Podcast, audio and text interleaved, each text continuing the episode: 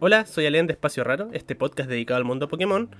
Y si tú llegaste acá no por Pokémon, sino que llegaste acá por la palabra autocuidado y quieres saber si necesitas saber mucho de Pokémon para entender este capítulo o algo así, para nada, con que sepas quién es Pikachu es suficiente, porque los temas que hablamos son súper extrapolables y se pueden entender tanto para otros esports, para deporte tradicional o simplemente para la vida cotidiana. Así que con eso dicho, le damos la bienvenida a todos a este nuevo capítulo de Espacio Raro. Sí, Allen, tú presenta por favor. Ya.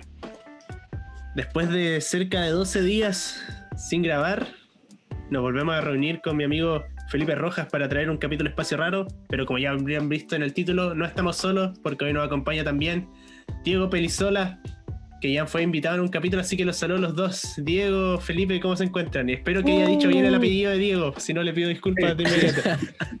Ni ni Pelixola, ni, ni Pelixa, no, está bien, está bien, está súper bien.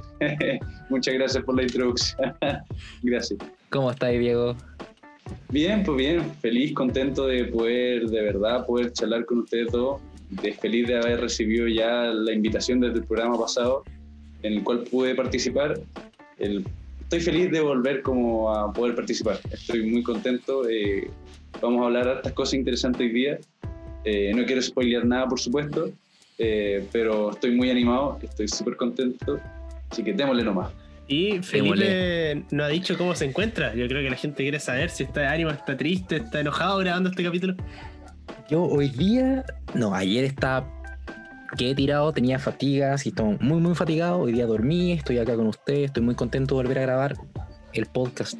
Siento que es un espacio de, de, de cuidado de nuestros intereses, de mis intereses también, que me encanta hacer y ya feliz de estar acá con ustedes y poder igual conversar con las personas que ahora nos están escuchando también. Así que contento, contento. ¿Y saltamos derecho el capítulo nuevo? Entonces al tema. ¿O algo, algo que decir? Antes de eso, Alen, tú, ¿cómo estás? Ah, yo dije, creo. Bueno, si no lo vuelvo a decir, no, yo estoy bien. Feliz de, de volver a grabar. Tuvimos. Ahí por temas de tiempo no, no pudimos coordinar en la semana pasada, pero ya volvemos con todo y a darle este espacio raro con, con algo que nos pedían mucho, que era un capítulo con Diego, algo que gustó y, y, que vamos a seguir trayendo, porque a nosotros nos gusta estar acá grabando con Diego y a Diego le gusta venir, así que es algo, algo bueno, algo, algo se va a dar. Y sobre eso, hoy día vamos a hablar nuevamente ¿no? de Pokémon competitivo, esto no es un espacio de GC en realidad. Sí, y totalmente. ¿Qué hay de, de Pokémon competitivo? Para jugar competitivo uno espera un progreso en su juego, uno espera mejorar, uno toma diferentes métodos, cada uno se entrena de alguna manera, pero para lograr ese entrenamiento no se puede hacer lo loco. No puede jugar 24 horas al día, no dormir por entrenar, eso va a ser un poco contraproducente quizás. Y hay que tener algo de autocuidado, que creo que es la palabra clave del capítulo de hoy. Obviamente el ejemplo de no dormir es, solo uno de muchos que se pueden dar Así que quiero darle la palabra a Diego para empezar a hablar de, del autocuidado y el, y el VGC. Mm. Bueno, muchas gracias por darme la palabra. Claro, creo que podríamos primero como empezar a definir qué es entrenamiento, porque creo que hay un significado como, como grupal o global, por así decirlo, que es un entrenamiento, pero también hay un significado muy personal. Por ejemplo, si yo entreno para VGC, seguramente no voy a entrenar de la misma forma que tú, Alen, o que tú, Felipe, entonces hay que ir definiéndolo, pero creo que claro. si pudiéramos encontrar como una especie de consenso dentro del entrenamiento, sería como a la sistematización de cierto como ejercicio, ¿verdad? Que busca con un objetivo mejorar cierta capacidad de la persona, ¿verdad? En este caso, si yo busco mejorar en mi juego de Pokémon BGC, mi objetivo final sería establecer un objetivo en relación a eso. Por ejemplo, quiero aprender a decidir más rápido, quiero aprender a predecir mejor, quiero aprender más a eh, ser más fiel a mis propias estrategias. Entonces, vamos a ir generando un entrenamiento que pueda ir logrando con el tiempo alcanzar ese objetivo. Porque bueno, como todos sabemos, no todo se puede alcanzar de la noche a la mañana, ¿verdad? Creo que hoy en día eso a veces, por así decirlo, se esperaría de una época donde todo es de inmediato, pero no todo es de inmediato, no todo es de inmediato. Y Lo que primero. claro, a veces eh, nos podemos obsesionar con este entrenamiento porque queremos de alguna u otra forma como alcanzar lo más rápido que podamos nuestro objetivo. Queremos alcanzarlo por la gratificación que eso nos da, queremos alcanzarlo por lo bien que nos puede hacer sentir. Y justamente eso nos puede entorpecer nuestro proceso de entrenamiento. ¿Y a qué le llamo yo entorpecer? Y que se conoce en el mundo de la psicología, yo llamo entorpecer el proceso de entrenamiento como el burnout. Y el burnout podría ser definido eh, como el sentimiento de estar muy sobrepasado, eh, de estar como muy cansado, muy estresado por su deporte y que está muy arraigado con los sentimientos de fracaso, con el agotamiento, con la sensación de volverse exhausto, con las excesivas demandas de energía, de fuerza, como de recursos personales en el fondo. Entonces cuando, dígame. Eh, para poder como...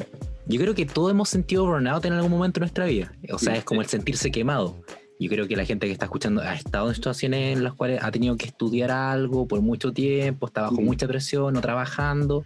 No es algo que se vea solamente en los deportes, es algo que se da en la vida y que hemos pasado todo y creo que por eso es importante ahora verlo en lo de esto que estás comentando.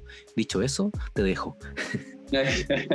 Muchas gracias. Y bueno, eh, si a veces me voy muy al lado, me estoy como, como distendiendo que yo soy seco, yo tengo déficit atencional, entonces yo soy seco como para irme por las ramas, pero haré mi esfuerzo, por supuesto. Un aporte simplemente a lo bien que estás, por favor, continúa. Ah, gracias, muchas gracias.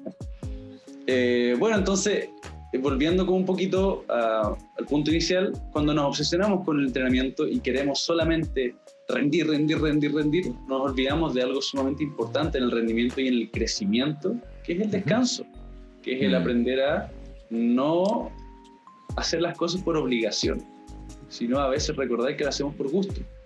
¿Por qué? Porque, claro, si no empieza como esta sensación de agotamiento, de que todo me cansa, de que todo me latea, y cuando vamos sintiendo eso con una actividad de la cual nosotros solemos hacer es que empezamos a sentir los primeros síntomas del burnout. Hmm. Y el burnout, en el fondo, como tú dijiste, Felipe, no puede sentirse o puede pasar en muchos ámbitos de la vida, ¿verdad? Puede pasar en los estudios, puede pasar en el trabajo, eh, pero como este es un espacio en el cual hablamos de BGC, nos vamos a centrar en justamente en el ámbito competitivo de Pokémon, de cómo el burnout va afectando distintas variables psicológicas o va afectando nuestro propio rendimiento al fin y al cabo. Entonces, para empezar, como, ¿qué cosas pueden interrumpir o mejor dicho, aportar al burnout en un entrenamiento? Siendo que se esperaría que Pokémon sea una actividad lúdica, entre comillas, ¿verdad? Algo que se ¿Mm? disfruta. bueno, hay muchas cosas. Por ejemplo, podríamos entender que eh, hay entrenamientos que son muy intensos, entrenamientos que pueden ser desde las 8 hasta las 12, sesiones o jornadas de juego de estar conectados o streameando de 6 a 12. Eso cansa muchísimo. Por ejemplo, algo que también aporta el burnout es la presión. Claro, la presión por algunos resultados, la ansiedad precompetitiva, altos montos de autoexigencia, expectativas de nosotros mismos, entre algunas otras cosas que eh, sin duda como que nos van aportando a una sensación más de cansancio, ¿verdad? Yo creo que, que, en el caso particular de Pokémon también incluso se podría agregar un poco una mala racha de hacks, un mm. par de partidas perdiendo por golpes críticos que te dejan ahí ah, y ya no quieres saber más del juego. Exactamente, exactamente. perdón. Diego, también hay mucha gente que se puede estar preguntando, pero ¿qué variables psicológicas estamos hablando? Y para eso es importante que vayan a la primera sesión que tuvimos junto Diego, en donde explicamos y nos, y nos contó mm. Diego las variables psicológicas que eh, ahora nos estamos refiriendo. ¿ya? Esto es una continuación de ese capítulo, así que si no hay, pueden poner pausa, ir a ese capítulo, volver y continuar con esto que estamos hablando. Sí, que, claro, estoy muy de acuerdo. Hacks, una racha así como mala, que las probabilidades se estén encima, em, y así un sinfín de, aspectos, que, o que te haya ido mal el día y después en el juego te, te va mal. Muchas cosas, muchas cosas. Mm, exactamente, exactamente. Y claro, por ejemplo, si nos hackean, después qué ganas tenemos como de jugar de nuevo. De hecho, hay una pequeña como desesperanza más adelante, como de ¿para qué si me van a hackear de nuevo? Como que gano yo si ya, ya no gané, ya no gané. Y eso afecta la mentalidad de cualquier deportista, de cualquier jugador de Pokémon. Por ejemplo, yo considero que algo que le quita vitalidad a cualquier jugador es la desaparición de ese fuego interno, que alguna vez fue alguna motivación. Imagínense estar practicando penales. Imagínense, les dicen como ya, hoy día vamos a entrenar 10, 10 penales. Y los 10 los achuntamos fuera del arco. Y dicen, ya no importa, otros 10. Y los 10 de nuevo afuera. Y dicen, ya no importa, vamos 5. Y los 5 afuera. O sea, al momento en que nos pongan un balón de nuevo, como que ya vamos a decir, ya, chao, ¿para qué? ¿Para qué? Mm. ¿Para qué lo voy a intentar? Eso es un buen acercamiento empírico, experiencial de lo que es el burnout. ¿Para qué? Cuando uno se empieza como a cuestionar, ¿para qué voy a hacer esto? ¿Y cuál es el problema o el peligro como mental? Es que empiezan los primeros como pensamientos de inutilidad, como ¿para qué lo voy a hacer? Si es que la, verdad como que yo no valgo para esto, la verdad yo no soy muy bueno. Y ahí hay que tener mucho cuidado, ¿verdad? Porque no es lo mismo asociar como una mala racha como a tu propio rendimiento como jugador. Sin duda, muchas veces una, una derrota puede enseñarnos algo, o sea, nos puede enseñar muchas cosas y nos puede enseñar que tenemos que entrenar un poquito más, pero eh, no desesperarse, no desesperarse y no obsesionarse con el entrenamiento. Y ahora, dígame.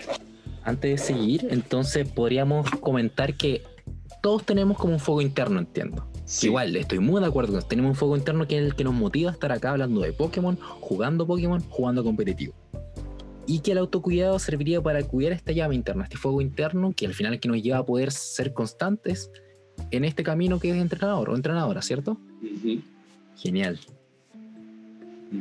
Claro, y es que este fuego interno se acaba, o por así decirlo, disminuye, porque yo creo que jamás se va, yo creo que disminuye este como fuego se va disminuyendo, se hace chiquito, cuando hacemos un trabajo duro por mucho tiempo, que en el fondo cuando aparece un factor de estrés y que ese estrés además es crónico. Es ahí el problema, ¿verdad? Y muchas veces, eh, como les iba comentando, el estrés que nos puede ir generando el entrenar o el competir, muchas veces es un estrés que nosotros nos imponemos sin darnos cuenta. Es un estrés que eh, viene como a representar muchas veces como fatiga, ¿verdad? O por ejemplo agotamiento, em, tanto físico como mental, ¿no? Em, o por ejemplo, como les iba comentando, sentimientos de una baja realización personal, una baja autoestima, una sensación de estar fallando. Algunos incluso se deprimen, se retiran del deporte, se deprimen y se retiran de jugar. Em, y que se refleja en una baja en un nivel del rendimiento. ¿Serán ejemplos de estrés autoimpuesto el obligarse, por ejemplo, a ganar todas las partidas del torneo o a ganar todas las partidas del entrenamiento? O no sé qué otro ejemplo se le ocurre de como un estrés autoimpuesto. En el, en el BGC yo creo que también hay, hay algo de, de muchas expectativas propias, yo creo. Yo creo que a los que jugamos BGC y hemos jugado en un círculo de amigos y de repente tú te sientes como un poco el mejor, cuando llegas a jugar con más gente que no conoce a un entorno más grande y pierdes, como que yo creo que llega una, una primera frustración muy grande. Pero, pero después como que es, una, es como un inicio y que yo creo que esa frustración pasa a avivar un poco la llama de cómo te das cuenta, bueno, depende de la persona, pero igual como que te das cuenta que el mundo es como más grande, como hay más jugadores, Mm. Pero yo creo que el problema está más en cuanto tú te unes a ese, entorno y empiezas a competir, ya sea en manera presencial o este año en torneo online, y no empiezas a progresar. Aunque tú sientas que estás jugando mejor. Como que tú entrenas, sientas que ganas más, en la ladera avanzas, pero llega un torneo con personas y tú dices, no sé, por ejemplo, en este topeo. Y no topeas. Yo creo que genera una, frustración un poco resultadista. Porque mm. muchas veces uno siente que tiene un mejor juego, siente que. Y, me ha pasado, ojo, no, no lo hablo como mirándoselo desde afuera, sino que dices como, oye, he jugado mejor, ¿cachai? Estoy haciendo estas jugadas, estoy jugando bien, y llega y quizás no logra el objetivo que te planteaste en ese torneo. Y, pero que tú quizás no hayas logrado un puesto no significa que no hayas progresado, que son cosas diferentes. Quizás no lograste una meta que era como, no sé, quedar en el top 4, en el top 8. Pero sí has tenido progreso y yo creo que igual es aprender a distinguir entre progresar mi nivel y progresar en resultados eh, ayuda mucho a, poder seguir motivado de alguna manera como está bien, ahora aún quizás me falta algo más eh, y algo que creo que he sentido muchas veces como, mira, he mejorado, estoy jugando mejor, pero me falta algo para dar ese paso más, pero, pero voy bien encaminado. Y, ahí la moneda se puede girar para los dos lados, pues de como, ya, me siento más cerca, o también como no lo estoy consiguiendo. Y ahí se pueden dar dos raíces del camino. Claro, exactamente. Y de esa forma, por supuesto que tiene mucho que ver el cómo nos tomamos las derrotas o cómo nos tomamos también el habernos equivocado, ¿no? Como, de cierta forma, es distinto el decir como, chuta, es que me falta tanto, a decir, me falta mucho y hay mucho que yo puedo hacer. Y eso a mí me permite como emprender cierta aventura, cierto camino, cierto como, como forma de enseñanza. Entonces, depende mucho cómo yo me lo plantee, ¿verdad? Por ejemplo, si seguimos el ejemplo de los penales, por supuesto que es muy normal que alguna persona se podría, se podría poner a llorar o se podría frustrar o decidir nunca más jugar fútbol. Sin embargo, eh, ¿qué es lo que se espera de un deportista? Decir como, tengo mucho que mejorar, tengo mucho que aprender. Y eso es rico, y eso es bueno, porque significa que no me estoy quedando estancado, que mis límites yo los puedo ir superando. ¿verdad? Y eso tiene que ver mucho, como tú mencionabas, Alén, como con las expectativas que yo tengo, ¿verdad? Porque a veces las personas que son muy, muy, muy, muy, muy autoexigentes no ven el progreso que tienen de ellas mismas, ¿verdad? Muchas veces cuando nos imponemos exigencias tan irrealistas y no las cumplimos, nos castigamos. Y para castigarnos nosotros mismos muchas veces somos secos, ¿verdad? Como, oye, que dices tonto, que penca, que flojo, y ahí está con uno con el látigo dándose por atrás. Entonces, eh, hay un trabajo doble ahí, ¿verdad? Como de ajustar nuestras expectativas a un nivel más realista y al mismo tiempo saber a valorar nuestro propio esfuerzo, nuestro propio rendimiento. Porque si aprendemos en el fondo a valorar nuestro propio, nuestros propios resultados, nuestro propio camino caminado, es ahí donde ya mm, vamos enfrentando esta nueva situación, por ejemplo, de derrota o de hackseo, como, no como un estrés, no como un estrés crónico, ¿verdad? Y es ahí como yo voy evitando el burnout. Y ahí como es muy interesante, ¿no? Como ciertas paradas o ciertas posiciones de ver las cosas me permite como controlar el estrés que yo tengo, ¿verdad? Mm es, o sea, me parece que es como muy llamativa esa mirada de que finalmente no podemos evitar eh, que salga un dental en contra o que no nos vaya bien, porque igual eh, jugamos con más personas, hay más personas que igual están haciendo un esfuerzo. Y hay muchas cosas que no controlamos, pero lo que sí podemos aprender a, a mejorar es nuestra actitud ante esto que ocurre y también nuestras capacidades y nuestro juego finalmente. Y ahí creo que es todo lo que ocurre en ese camino nos permite de alguna forma, por lo que nos estás comentando, lo que estamos conversando, decir de esto aprendido o esto me va a servir para este camino que estoy viviendo. Yo creo que igual es muy relevante en esto del estrés, de autocuidarse, de como es cuidarse uno mismo, de como sentirse bien y que está en un camino correcto, porque en realidad no estás, valorar un poco la derrota. No en el sentido que uno puede pensar como, oh, qué bacán, perdí. No, eso no es valorar la derrota. Valorar la derrota es que muchas veces tú digas como, en el caso del BGC, loco, los dos jugamos muy bien.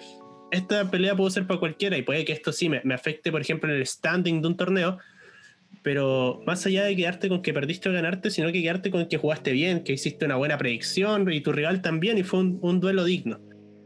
Y, mm. muchas veces esos duelos dignos, y yo creo que, que, a los que jugamos VGC ha pasado, como que muchas veces tú pierdes y, igual te sientes bien porque, porque como que tú pierdes, igual te sientes bien porque fue un combate tan bueno que es como ya, siento que igual puede haber ganado, no se me dio, pero está bien. Y creo que valorar esos pequeños momentos, como no solamente decir como perdí, sino como jugué bien, que creo que es un poco reiterativo con lo que dije, pero llevándolo más allá de un torneo, sino que un combate en específico, eh, es, es, muy, muy relevante. Porque nos divertimos finalmente o fue un momento que Eso, vamos a compartir. Eso, eso creo que es la clave. Sí, Cuando ese combate fue divertido y valorar también la diversión. Como, onda, esto es un videojuego, yo entré a jugar, o sea, probablemente nadie o muy pocas personas se han comprado un cartucho de Pokémon para decir voy a competir. Tú te compras un cartucho de Pokémon porque voy a jugar, voy a divertirme, voy a compartir con amigos, ¿cachai? Y en algún punto esto te puede interesar de una manera tan relevante que digas como ya, sabéis que quiero lograr objetivos, quiero ganar cosas, pero a la larga sigue siendo un juego. Sigue, sigue siendo algo entretenido y si no te entretiene, al final va a ser un estrés y probablemente lo termines votando. Sí, y respecto a la... Estamos ahora teniendo un foco que es como la acumulación de estrés que se puede dar, el estrés crónico, cómo lo podemos evitar, pero también quiero hacer un pequeño hincapié en lo que es estos momentos de estrés durante la competencia.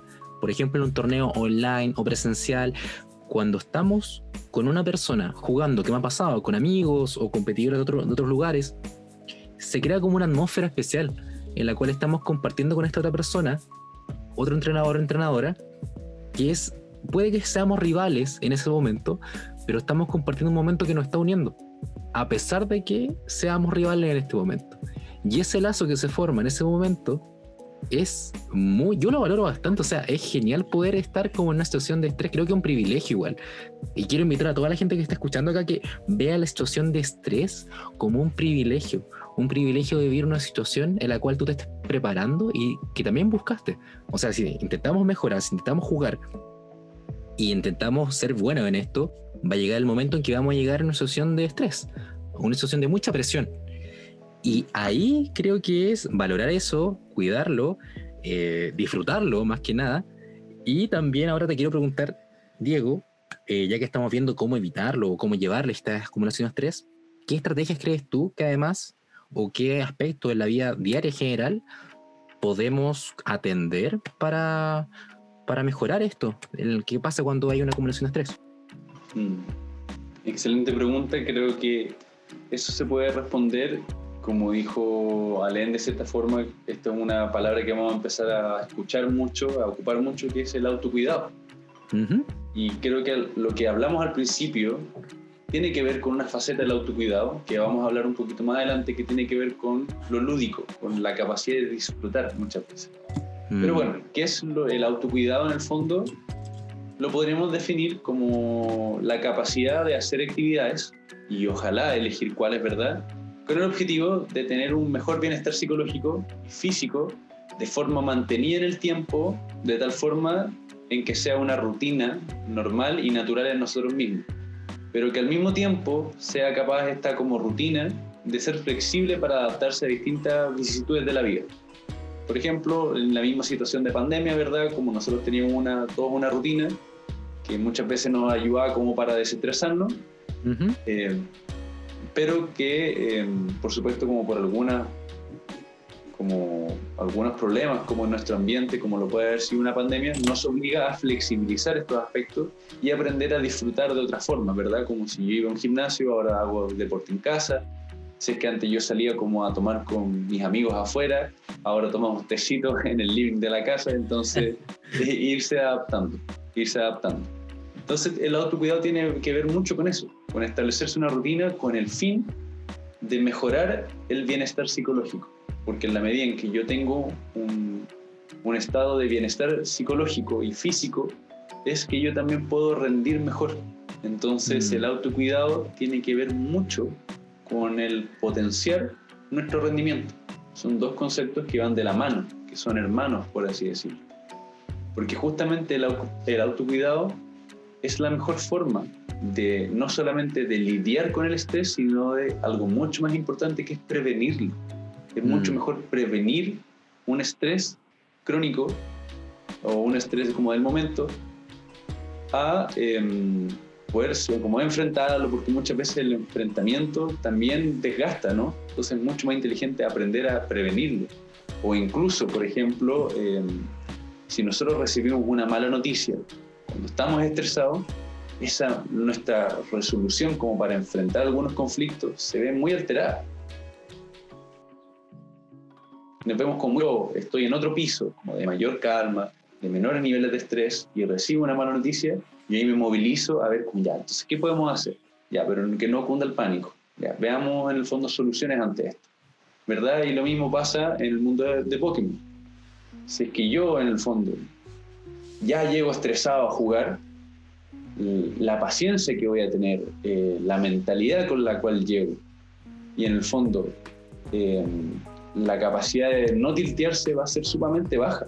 Voy a mm. llegar y la primera vez que algo no me resulte como yo quiero, me voy a frustrar y no voy a querer más y voy a querer mandar el juego a la punta del cerro. Entonces, ¿cómo puedo ir evitando esto? Justamente con rutinas de autocuidado, formas de prevenir el estrés, ¿no? De llegar como mucho más mm. tranquilitos a, jugar.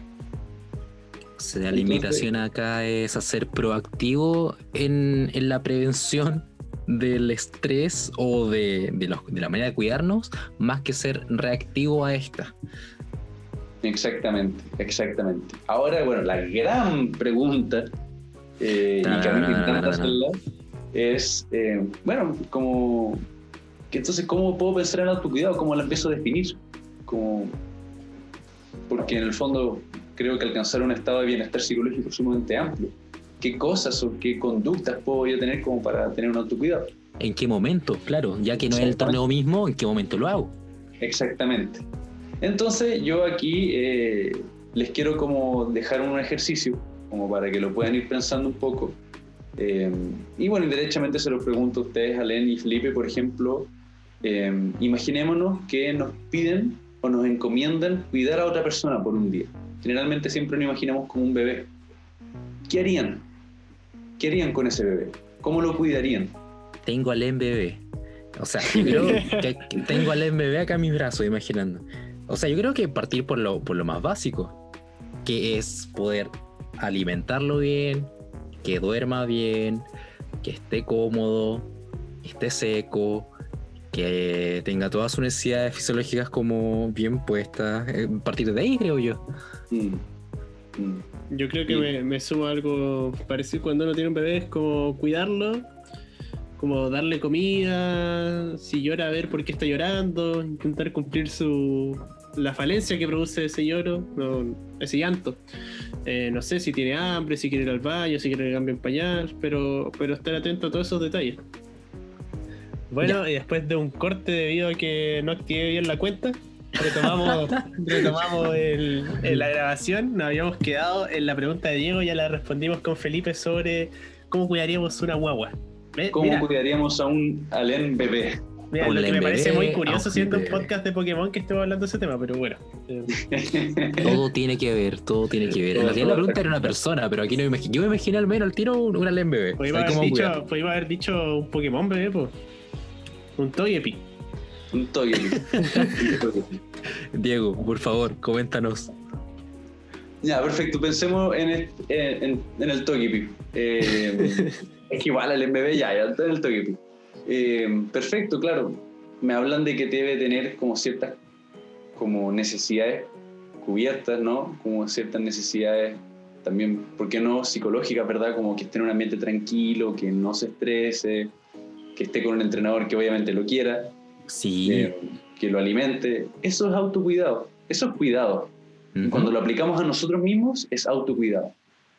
Pero no siempre tenemos esos cuidados para nosotros. Somos secos para cuidar a otras personas, pero a veces somos novatos para cuidarnos a nosotros mismos.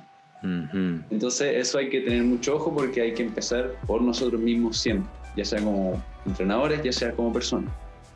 Entonces, como les comentaba, una de las mejores formas de combatir el burnout es a través del autocuidado. Y podríamos hablar de cinco dimensiones del autocuidado. Y que em, tienen que ver con la alimentación, el sueño, el disfrute, el deporte y por último los psicofármacos. Todos están muy interrelacionados y tienen un impacto cognitivo y afectivo tremendo. Por ejemplo, en la alimentación. empecemos a hablar em, por la atención. La atención, como había dicho em, en el programa pasado, es una, es una variable psicológica muy importante en Pokémon y que debe estar muy bien cuidada. La atención tiene que ver mucho con el ser capaz de retener cierto estímulo dentro eh, de mi propia psiquis, por así decirlo, por ponerlo en términos muy simples. Y eh, justamente hay que entender que la atención se mantiene a través de dos grandes cosas. Uno es a través de la alimentación y que siempre eh, tengamos glucosa dentro de nuestro cuerpo para mantener cierto nivel de atención. No sé si alguna vez les ha pasado como que están muertos de hambre o van muertos de hambre como antes de eh, algún lugar y la atención está en cualquier parte. O de repente incluso, por ejemplo, a mí cuando me tocó dar la PSU, me dijeron la típica, como no, es que anda con un chocolatito. Sí, en la prueba matemática, me acuerdo decía la profe, hoy en la prueba matemática es comen un chocolatito. Ya, pues, eso tiene un fundamento eh, neurocientífico muy importante que la alimentación impacta sobre nuestra atención. Por lo tanto, podemos decir que si nosotros nos alimentamos mal, atendemos menos nuestra atención y por lo tanto nos cuidamos menos a nosotros mismos, lo que influye o impacta en mayores niveles de estrés. ¿Verdad? Entonces, muchas veces yo recomiendo que las personas eviten el uso eh, de estimulantes por ejemplo, eh, la cafeína excesiva. La cafeína en bajas dosis, por ejemplo, sirve mucho, tiene mucho evidencia científica de que impacta muy bien en los deportistas y en el mundo de los esports también. Sin embargo, el uso de la cafeína excesiva hace muy mal, muy mal. Igual que el uso de las bebidas energéticas y por supuesto el uso del alcohol. O sea, nadie creo que acá ningún entrenador pensaría en, como no, es que yo curado juego mejor. Puede, puede pasar, pero si es un torneo serio, nadie creo que lo haría. Y, Ilegal, yo creo. Ilegal. Tampoco te dejaría jugar de partida, no entraría de la arena. Es necesario también, dentro de la dimensión de alimentación, comer de forma sana y equilibrada evitar la excesiva comida chatarra, eh, ya que el cuerpo, incluso la mente, se siente más pesado con algunos alimentos. Eh, hay que, eh, de cierta forma, comer alimentos de alto contenido nutricional y algo que pasa sumamente piola, especialmente ahora en la pandemia y en el mundo de los esports en general, consumir vitamina D. O sea, si nos encerramos jugando y no consumimos vitamina D, muchas veces el déficit de la vitamina D se confunde incluso con la sintomatología de la depresión. Wow, qué importante. Entonces, solamente implica media hora bajo el sol y ya tenemos nuestras recargas de vitamina D listas para todo el día. No podemos estar todo el día encerrados. Media hora, ya saben, gente, ahora que está saliendo un poquito el sol, una lagartija. Bueno, aquí hay temporal en Portamón, pero apenas salga el sol. Ahora yo quiero hablar sobre el sueño y cuando hablo del sueño me gusta hablar sobre la higiene del sueño. Y aquí yo les pregunto, muchachos, ¿cómo son ustedes cuando tienen sueño o cuando, tienen, o cuando duermen poco? Cuando duermo poco ando muy irritable y lo único que ando pensando es cómo terminar las actividades o incluso me, me aíslo. Me aíslo porque sí que ando más irritable. Yo ando como en modo zombie, así como que ando como lento, flojo, así como que puro quiero dormir. Así como que cualquier escape así a tirarse un ratito. Sí, sí. Y emociones más negativas, o sea, las emociones no son negativas, pero emociones así de tristeza, de, a veces de culpa por haber dormido de esa sí, forma. Como estáis cansado, el típico, oh, me, acosté, muy tarde, me tenía que levantar muy temprano. Sí. Todo este tipo Entonces, sumamente importante pensarlo desde ahí, que por ejemplo, no tener un cuidado de nuestro sueño implicaría un impacto en nuestro rendimiento como jugadores de Pokémon. Imagínense jugar Pokémon un sueño. Debe ser horrible, debe ser tortuoso, debe ser como ya cuándo va a terminar y por qué las animaciones son tan lentas. Yo creo, o de repente estás pegando como la, la pestaña, así como a decir, ya, sí, ya voy a terminar esta partida y me voy a dormir. Como, en el fondo, la sensación es de no querer más de querer solamente descansar, que el cuerpo te pide como por favor, eh, descansa, descansa. Incluso si es que con café y todo y dormimos dos horas, dormimos tres, cuatro, cinco horas, que de cierta forma sigue siendo poco, ¿verdad? O menos de lo recomendado. Y seguimos y nos despertamos jugando y nos acostamos jugando. No hay un descanso real, no hay un descanso. Y aquí en la higiene del sueño, a mí siempre me gusta evaluar tres cosas. La calidad, la cantidad y las rutinas. Por ejemplo, cuando hablo de calidad, hablo de como de la, si la evaluación de mi sueño es reparador o no. Por ejemplo, me despierto en las noches o me despierto cansado. Si yo no soy capaz de, de cierta forma, sentirme descansado con mi sueño por otros factores que nos puedan ir incidiendo, eso añade una cuota de estrés durante nuestro día. Y es sumamente importante pensarlo así y, y también si es que nosotros dormimos poco y- o dormimos incluso harto y sentimos aún así que no descansamos, no podemos jugar bien Pokémon, siempre vamos a estar como, como cansados y eso no incide en un buen resultado. Necesitamos cuidar nuestro sueño, por ejemplo. Em, bueno, ahí me estoy adelantando un poco, pero tener rutinas como de sueño que nos permitan mejorar la calidad, ¿verdad? Otro factor muy importante en la higiene del sueño es la cantidad. Evaluar Ujú. cuántas horas duermo. Por ejemplo, ¿estoy durmiendo lo que necesito? Aquí no me gusta hablar de cantidad de horas muchas veces, sino que me gusta hablar de las horas que yo necesito. Porque hay personas que necesitan 7, hay personas que 8, 9, de repente hay personas que necesitan 10 incluso, ¿verdad? Depende de la edad, claro, depende de la edad, de la, de, de la cantidad de, de- cosas que hacen en el día también. Varía mucho. Exactamente, exactamente. Entonces no solamente hablamos de la calidad del sueño, sino que de la cantidad. Si estoy durmiendo las horas que yo estoy necesitando dormir. Porque incluso hagamos que tenemos un buen sueño, pero estamos durmiendo poco, por X, Y, Z motivos. Eso también afecta un montón. Y por último hablamos de eh, rutinas o rituales antes de dormir.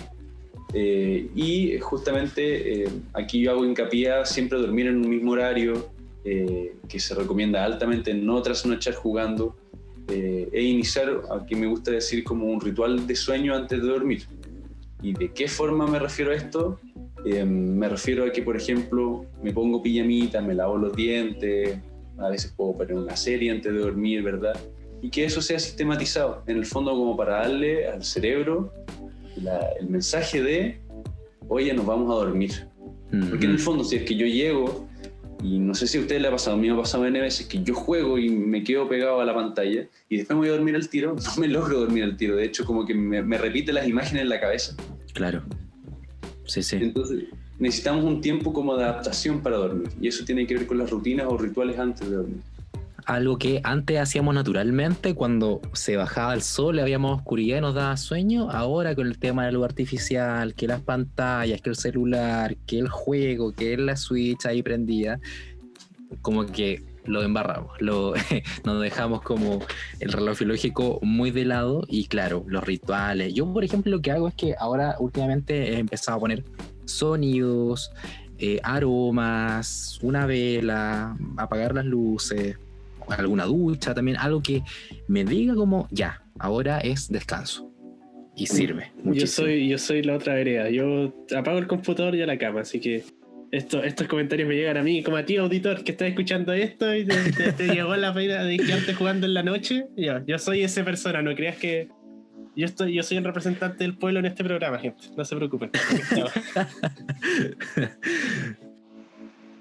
Bueno, yendo como a otra dimensión de- del autocuidado, a mí me gusta hablar de la actividad física.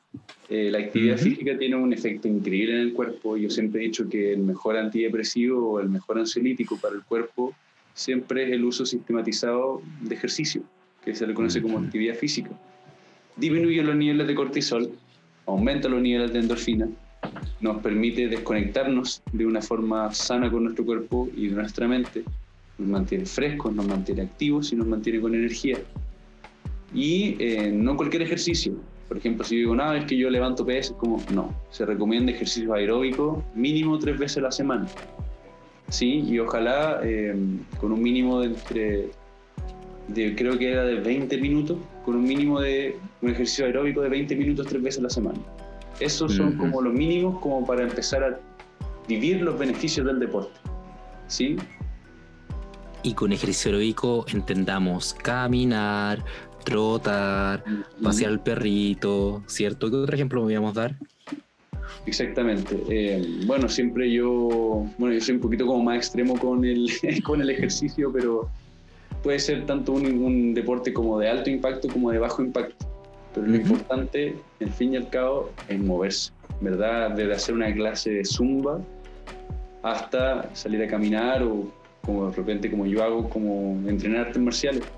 También todo lo que eh, ayude como a agitarse un poquito y a desestresarse a través del deporte.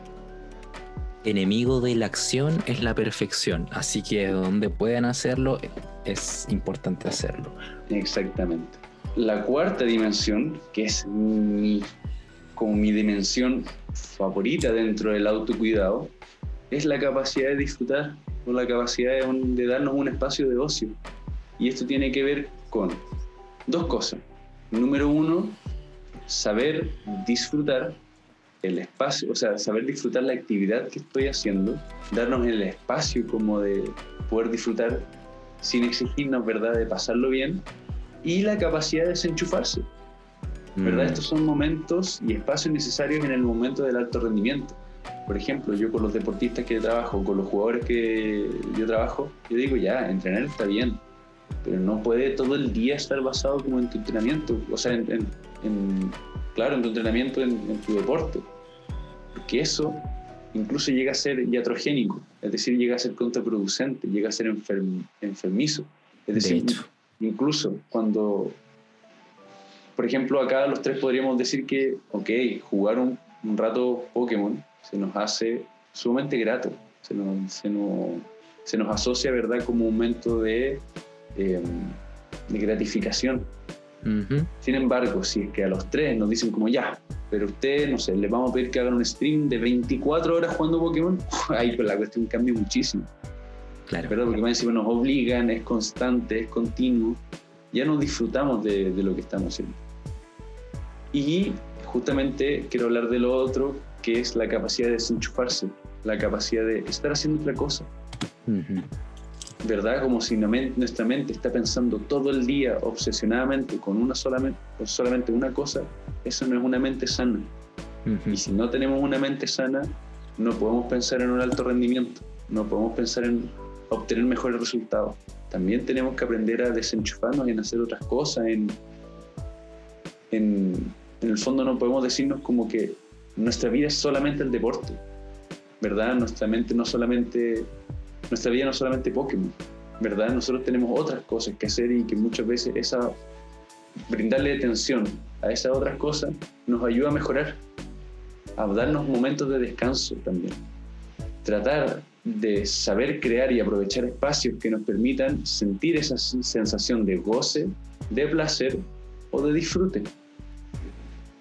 Por ejemplo, acá muchachos, yo sigo con las preguntas. Por ejemplo, ¿pueden ustedes hacer nada? ¿Saben cómo hacer nada? Silencio. Imposible. de- Sí, de duda. siempre estamos pensando, siempre vamos a estar pensando, a menos que estemos, por ejemplo, prestando atención simplemente a lo que está pasando en el momento. Mm. Mm. Es muy difícil. Es muy difícil. hacer nada. Y a veces, difícil. por ejemplo, que hay personas que se angustian haciendo nada. Ujú. Y uno dice, pero ¿cómo? Si es como es lo, lo que más quiere de repente alguien. ¿Verdad? Entonces hay que también aprender a desenchufarse. Y algo que yo siempre recomiendo, especialmente en el mundo de los esports, es espacios con amigos. Muchas veces eh, nos aislamos, ¿verdad? O sea, cuando nos obsesionamos con algo, nos aislamos. Y algo que nos permite volver a relacionarnos con otras personas es el espacio, darnos un espacio con amigos darnos espacio, por ejemplo, también con nosotros mismos a través de hobbies, dar momentos de, de relajo y, por supuesto, eh, conectarse con el aquí y el ahora. Y por último, que es sumamente controversial y que tiene que ver con el, con el uso de psicofármacos, es una de las últimas dimensiones del autocuidado, Y eh, también tiene que ver mucho con la autorregulación, ¿verdad? Porque hay algunos trastornos mentales que requieren, eh, queramos o no, de algunos psicofármacos. Ajá. Eh, son una opción que nos permite regularnos biológicamente. Por eso yo lo incluyo dentro de la última dimensión, por ejemplo, también como lo puede servir muchas veces un ansiolítico, nos permite también bajar los niveles de estrés.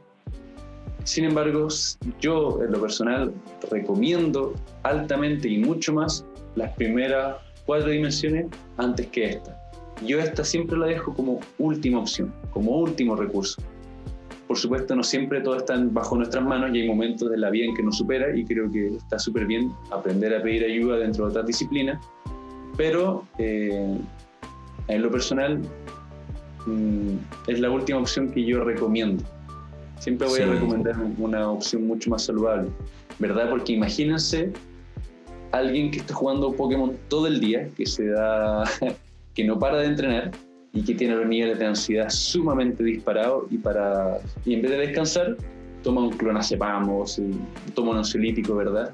O sea, ya baja los niveles de ansiedad, pero vemos, seguimos viendo un comportamiento muy enfermante o muy enfermizo, ¿verdad? Entonces, tiene que ver mucho más las primeras cuatro dimensiones que esta última. Ahí em, también Diego, te quisiera aportar que, bueno, acá el tema del juego, con la competencia, todo ya que empieza a interactuar con esta quinta dimensión que son los psicofármacos, y acá también empieza a, interactuar con otra dimensión que tiene que ver con algunos sentimientos, emociones que se van rigidizando, intensificando, que no podemos manejar solos y sin duda necesitamos apoyo. Acá también ya tenemos que estar hablando de salud mental y que muchas veces, ya cuando eh, estas son formas de autocuidado, pero muchas veces el cerebro por X motivo eh, no puede puede generar ciertos como neurotransmisores o simplemente no está funcionando de la manera más adecuada. Y para ahí nuestra invitación como, como parte gente de la, de la salud también, como acá psicólogo Diego, psicólogo yo, y es que cuando exista necesidad o cuando vean que ya están haciendo cosas por su cuidado y estas cosas ya no están funcionando o simplemente no hay ganas para consultar consultar con médico, con alguna médica, psiquiatra, quien sea necesario para poder ver qué es lo que está pasando, cómo están sus niveles de X cosa y desde ahí también poder eh, hacer algo al respecto. Siempre mm. un apoyo, lo que podamos hacer acá, lo que podamos hacer en compañía con, con, algún profesional psicólogo o psicólogo, pero también a veces es importante poder acompañar eso con psicofármacos que nos ayuden a regular eso. Y también, eh, y también recordar que todo lo que ha dicho, bueno, lo que nos puesto más ustedes que yo, porque, bueno, ustedes son los que se manejan en ese tema, yo, yo soy más un, oyente, eh, se puede extrapolar a, a, la vida en sí y a, y a, muchas otras cosas. O sea, si tú haces estos pasos eh, o sigues estas recomendaciones, quizá incluso no al pie de la letra, pero empezar a, tomar algunas conductas que vayan en camino a mejorar, no te va a mejorar solo tu nivel jugando Pokémon, claramente, te va a mejorar el, estilo de vida. O sea, ese, ejercicio, obviamente te va a desestresar hacer ejercicio, pero también no solo te va a desestresar para jugar Pokémon, sino que te va a desestresar para, para vivir, para tu día a día, para tu energía, la vitamina D eh, también, y, en realidad toda la alimentación. Puede que tengas más concentración, que lógicamente te va a servir a la hora de estar en un match, pero también va a tener más concentración el día a día. Entonces estas recomendaciones son tips de vida que sin duda te van a ayudar a, ser un, mejor jugador y, muchas otras cosas. Exactamente, exactamente. Totalmente, totalmente. Creo que esto como que nos ayuda como a, a permitir combatir muchas ideas o muchos mitos como que sean hoy en día como y como digámoslo, ¿no? Como que están como muy de la mano como con ciertas lógicas del mundo moderno, como siempre producir, de siempre estar al 100, de nunca tener que descansar, o sea, siempre, en el fondo, creo que a todos nos gustaría como siempre estar al 100 y, y no tener como secuelas al respecto, por así decirlo, y descansar súper poco y siempre estar rindiendo, como que siempre que nuestro tiempo está al 100. Y eso no tiene nada de malo mientras respetemos también nuestros tiempos de descanso. ¿Verdad? Y creo que eso también, como les había dicho, creo que tiene que ver mucho como con, eh, aquí si quieren pongan música de comunista y todo lo que quieran, pero tiene que ver mucho con la lógica del capitalismo, ¿verdad?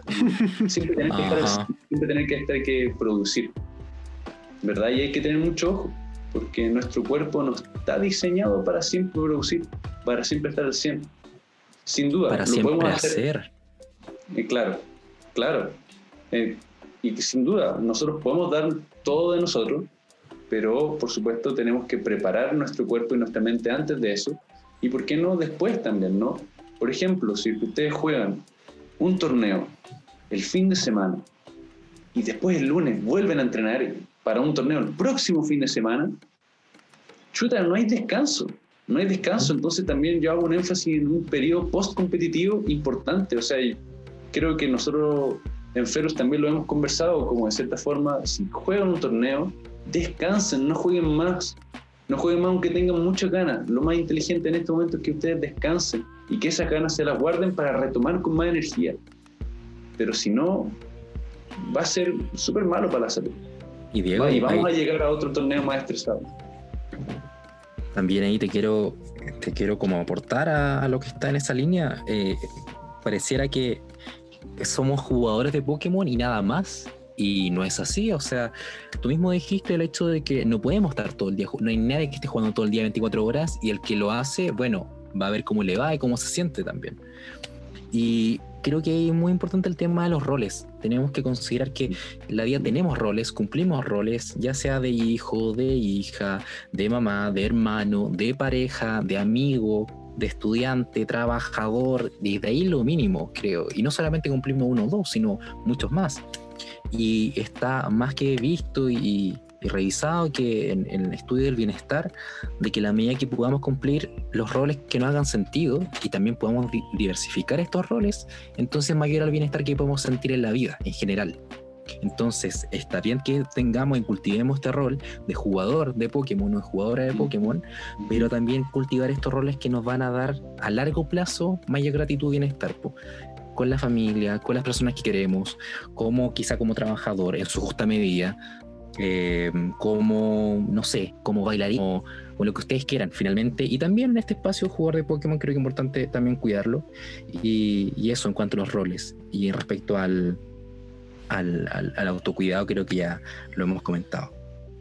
Y ojo con el entrenamiento, que también lo hemos tocado muy por encima, creo. Que o sea, lo hemos nombrado muchísimo, pero es mejor un buen entrenamiento un entrenamiento largo. De hecho, creo que eso produce muchas frustraciones de como, oye, ayer estuve jugando de las 5 a las 10 de la noche en SD y al otro día me fue mal y si jugué tanto, pero quizás no estabas tan concentrado, quizás habían otros factores y quizás te habría sido más...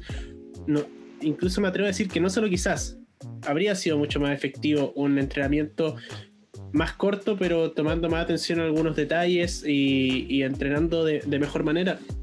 Entrenar de mejor manera suena súper amplio decirlo, porque es como, oye, sí, entrenen de mejor manera. Lógico, es que sea algo lógico, pero eh, estar más concentrado, tomar atención a los detalles, rever los combates, me parecen tips eh, súper básicos que, que pueden ayudar mucho. Yo, como siempre digo, siempre que hablo de esto, porque a veces me siento como hablando de esto y como que se puede sentir como que sé mucho, pero en realidad yo soy, solo soy un jugador más y que, que estoy grabando esto, pero, pero estos son tips de, que los quiero dar no de- desde el punto de vista de alguien como que tenga mucha experiencia, sino de que, que alguien que juega como tú y que, que le han servido estas cosas. Entonces, Ujú. entrenar menos a la larga va a ser más, porque como hemos dicho, el desgaste de jugar 5 o 4 horas muy grande, sobre todo en un juego donde es frecuente que tengan malas rachas y, y que pueden salir de ti, que sea no, no depender de ti. Entonces, estar atento con eso.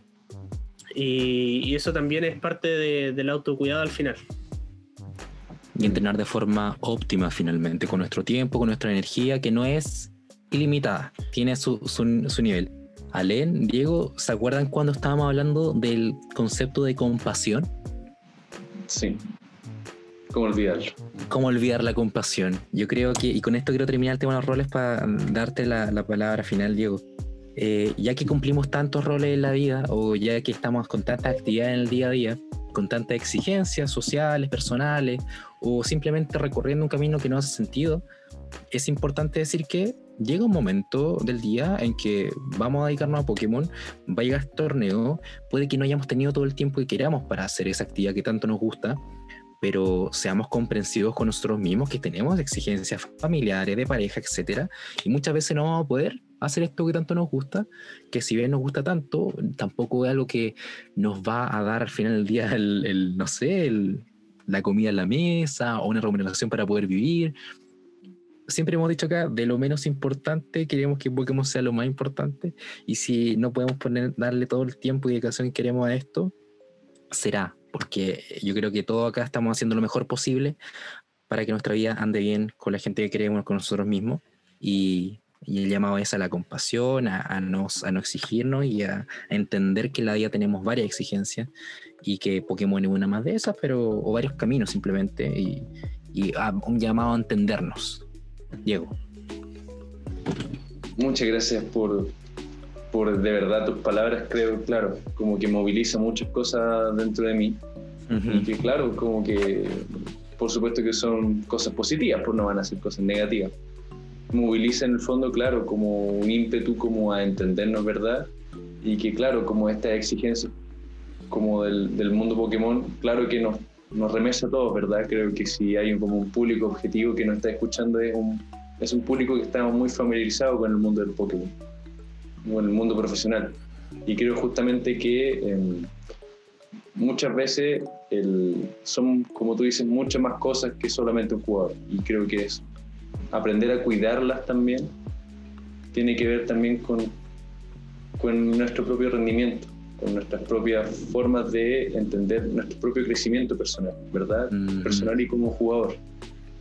Como reflexión final, solamente como, como recordarles que eh, en la vida tenemos momentos determinados, momentos que están contados, ¿verdad? ¿Quién sabe por quién? Em, pero que nuestro entrenamiento, nuestras instancias de entrenamiento son limitados y hay que aprovecharlas todos y hay que aprovecharlas de mejor forma, ¿verdad? No siempre vamos a poder jugar Pokémon. Espero que sí, de todo corazón, pero va a llegar un momento en el cual nos vamos a morir y no vamos a poder jugar más y por eso digo que las instancias de entrenamiento son limitadas. Aprovechemos de cierta forma a, a aprender a cuidarnos y de que estas instancias no sean estresantes, sino todo lo contrario, que sean gratificantes. Hagamos nosotros mismos, construyamos un espacio de entrenamiento grato para nosotros, no estresante. Aprovechémoslo. Quiero también recalcar que el autocuidado, eh, nuevamente, yo pienso que es la mejor herramienta para mejorar el rendimiento y el bienestar psicoemocional, que va muy de la mano con el rendimiento. Eh, acá una cita como que tengo muy a la mano, que es que la salud mental no es sentirse bien todo el tiempo. Tiene que ver también con identificar, aceptar tus emociones y percibir que puedes regularlas en diversos contextos. Ese es el actual desafío o el verdadero desafío, ¿verdad? Y eso tiene que ver mucho con aprender a regular e identificar mis emociones al momento de entrenar, de saber, bueno, ¿qué estoy sintiendo ahora? ¿Qué me está pasando? ¿Cómo puedo disminuir esto? ¿O cómo puedo aumentar un poquito como mi motivación al momento de que jugar, verdad? Y em, una pregunta y que quiero que todos los oyentes se, se la hagan, ¿verdad? Cuando estén escuchando esto es, bueno, su deporte. Pokémon BGC los hace feliz. Si los hace feliz, espectacular, siguen ahí. Esa es la idea, hacer cosas, actividades que nos hagan felices, que de cierta forma sea un aporte a nosotros, ¿verdad? Pero si no nos hace felices, ¿por qué seguir? ¿verdad? ¿Por qué seguir en un deporte que no nos hace feliz? ¿Verdad? Es como estar una, con una pareja que no nos hace feliz. No tiene sentido, solamente nos estresa mucho más. Creo que es sumamente importante preguntar si nos hace feliz nuestro deporte, porque pueden ser muy buenos, pero si no los hace feliz, yo creo que tienen los días contados, la verdad. Los recursos personales no siempre dan como para aguantar momentos de estrés eso y cualquier cosa, cualquier duda, siempre pueden contar con, conmigo, psicólogo deportivo, que ahí van a dejar mi contacto, ¿verdad?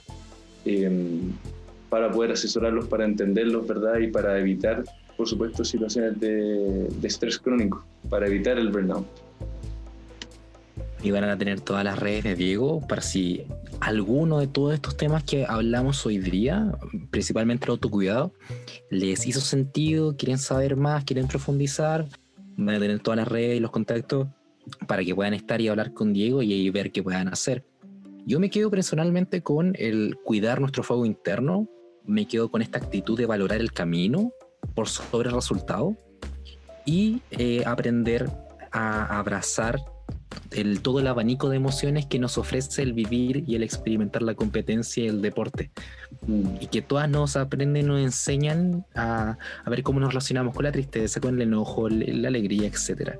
Y un segundo punto, creo que a todos acá, eh, que estamos acá haciendo este podcast, eh, actualmente no hace real y significativo sentido personal el hablar de autocuidado hoy en día. Como habrán notado, eh, episodio de, de- Espacio Raro no había salido hace unos días. Con Alen nos ha costado mucho el poder como darnos el tiempo, espacio para poder hacer este, este capítulo. Ya lo estamos haciendo, estamos muy agradecidos por eso. No han sido semanas fáciles o, o muy livianas para ninguno de los dos. Eh, Diego por su parte también. Y, pero aquí estamos, eh, orgullosos de poder estar hablando de esto. Me doy este permiso de, de- de hablar de, de que estamos orgullosos haciendo esto, pero ustedes comentarán cómo se sienten realmente. Pero qué bueno que hablamos de autocuidado hoy en día, porque como dijo Alen, no es solamente para Pokémon, sino también para la vida en general. Así que bueno, me alegra mucho estar hablando de esto, de verdad. Y bueno, me sumo, me sumo un poco las palabras, ¿no? Eh, me parece su- súper relevante hablar de, de autocuidado. Eh, yo desde una, una vía un poco diferente quizás de la de los chicos, porque ellos son psicólogos.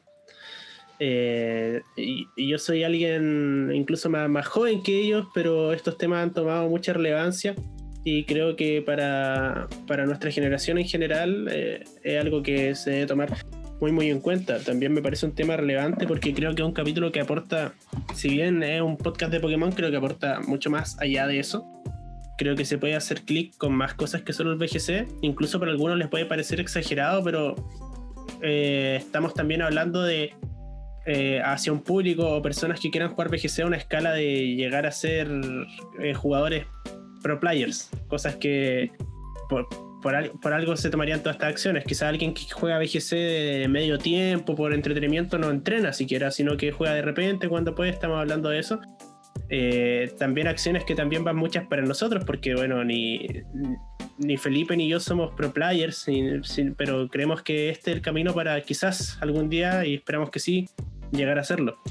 Así que eso chicos, eh, muchas- muy agradecido de escuchar siempre el capítulo. eh, ha llegado mucha gente en esta semana, de lo que estamos también muy agradecidos, sobre todo porque no hemos subido capítulo constantemente. Y, y eso, po, eh, quizás eh, no subamos capítulos tan frecuentemente como antes. Intentaremos siempre tenerlo todas las semanas, pero si no se puede, espero que lo puedan comprender. Así que muchas gracias, cuídense, entrenen y sobre todo creo que la lección de este capítulo, diviértanse. Y bueno, las redes sociales, como al final quedó tan bonito, las voy a dejar solo abajo, así que ahí búsquenlas. Nos vemos en un próximo capítulo de Adiós. Espacio Raro. Chao, chao. Chao. Diego, muchas gracias, Alen. Nos vemos.